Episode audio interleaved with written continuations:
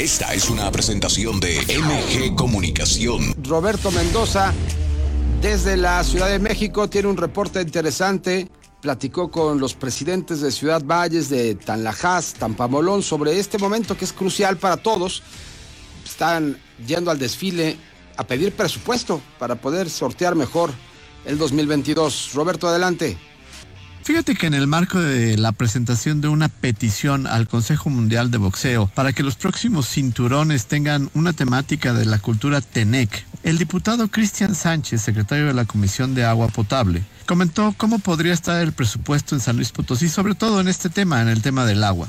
Puedo hablar que el presupuesto que va en programas de mezcla de recursos en materia del agua se va a duplicar para nuestro estado. ¿Va bien? Para los presidentes municipales anunció. Sus participaciones van a aumentar en un promedio de un 5%. Se privilegió en este presupuesto que les crecieran las participaciones a los alcaldes. Nos comentó que presentará un gran proyecto turístico para San Luis. Se está buscando un predio de 300 hectáreas donde se pretende realizar instalaciones de un hotel, de áreas recreativas y de ahí distribuir el turismo a los 20 municipios de la región. Si se logra esto, le va a cambiar totalmente el rostro a, a la forma de vida de nuestras comunidades.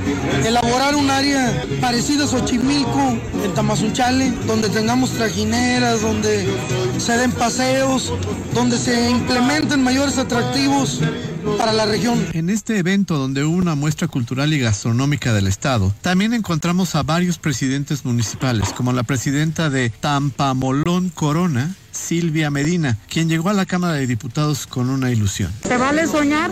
Pues si para un presupuesto para Tampamolón, para mí lo ideal serían un mínimo 150 millones.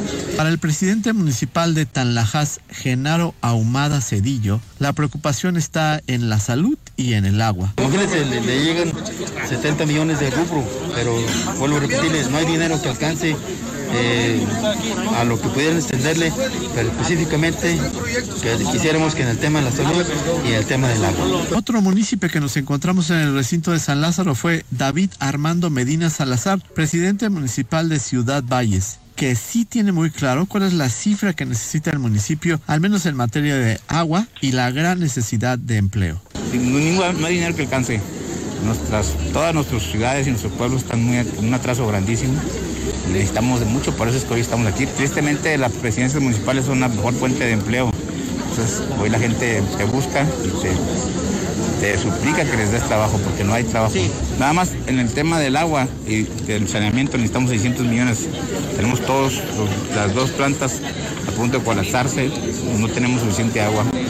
No, no hemos hecho ninguna planta en los últimos 21 años y podré imaginar cuánta gente ha ha, nacido ya, se, ha sentado en la ciudad.